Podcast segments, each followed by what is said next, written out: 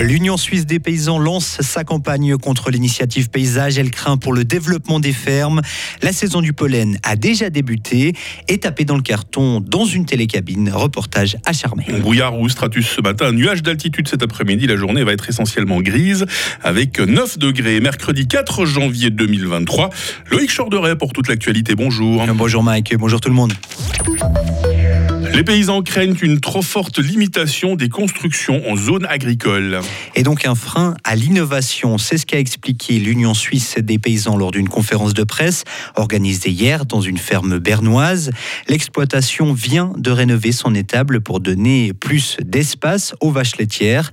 L'USP craint que ce type de projet devienne plus compliqué en raison de l'initiative sur le paysage, une initiative qui veut limiter les constructions en dehors des zones à bâtir. Écoutez Anne Elle est présidente de l'Union suisse des paysannes et femmes rurales. Typiquement une écurie qui est ancienne, qui ne correspondrait plus aux normes pour le bien-être animal, ou le souhait de construire une installation de biogaz. On parle maintenant beaucoup d'énergie renouvelable, de transformation du, fumier, du lisier en engrais naturel. Là, il est important que ces adaptations puissent être faites, puisque d'un côté, elles sont exigées par euh, les normes, par exemple, ou par la politique, ou par la situation.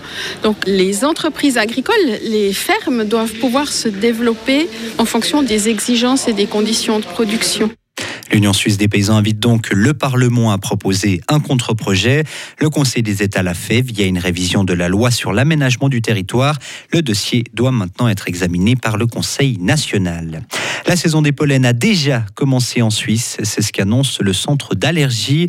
La douceur des températures entraîne déjà la floraison des pollens de noisetiers. Les premiers ont été détectés dans l'air déjà le 28 décembre. C'est extrêmement précoce. C'est une première pour la Suisse. Son drapeau a été installé hier au siège des Nations Unies à New York pour marquer son entrée pour deux ans au Conseil de sécurité de la puissante organisation. La Suisse exercera la présidence tournante du Conseil en mai 2023 et en octobre 2024. La Chine dénonce les tests Covid imposés à ses ressortissants dans certains pays. Ces restrictions sont dénuées de base scientifique, a fustigé un porte-parole du ministre des Affaires étrangères et d'ajouter que la Chine pourra prendre des contre-mesures. En Europe, un comité d'experts a recommandé hier d'imposer des tests aux voyageurs venant de Chine. En hockey sur glace, Davos a battu hier Genève Servette 4 à 3 après les tirs au but. Les Grenats restent en tête du classement avec une longueur d'avance sur Bienne. De son côté, Rapperswil a écrasé Langnau sur le score de 9 à 0. Le Tchèque Roman Tchervenka a été l'homme de la partie en signant un triplé et un assist. Pas de neige, pas grave. Charmet a trouvé comment occuper les randonneurs. Oui, la station a organisé pour la première fois un match aux cartes dans les télécabines. C'était lundi après-midi. Ils étaient une vingtaine à tester l'expérience, c'est-à-dire effectuer huit passes durant les 18 minutes de trajet. Claude Gendre est le directeur général de Télécharmé. Le concept était de faire un match aux cartes en mouvement. Et à chaque fois que les participants arrivaient au sommet ou au bas de la télécabine, ils changeaient, ils sortaient de la cabine et ils changeaient d'équipe pour continuer le match aux cartes. Un concept très sympa, mais bien speed, comme le disaient les participants. Laurent Perrin-Jacquet de Porcel a entendu parler de cet événement par deux de ses fils qui travaillent à Charmey. Il est un adepte des cartes. Toujours, oui, oui. Inconditionnel. Et puis là, euh, en cabine, ça se passe bien Ça se passe très bien, oui, mais il faut jouer rapidement. C'est ça, ça change un peu de d'habitude euh, autour d'une table? Oui, on peut moins discuter.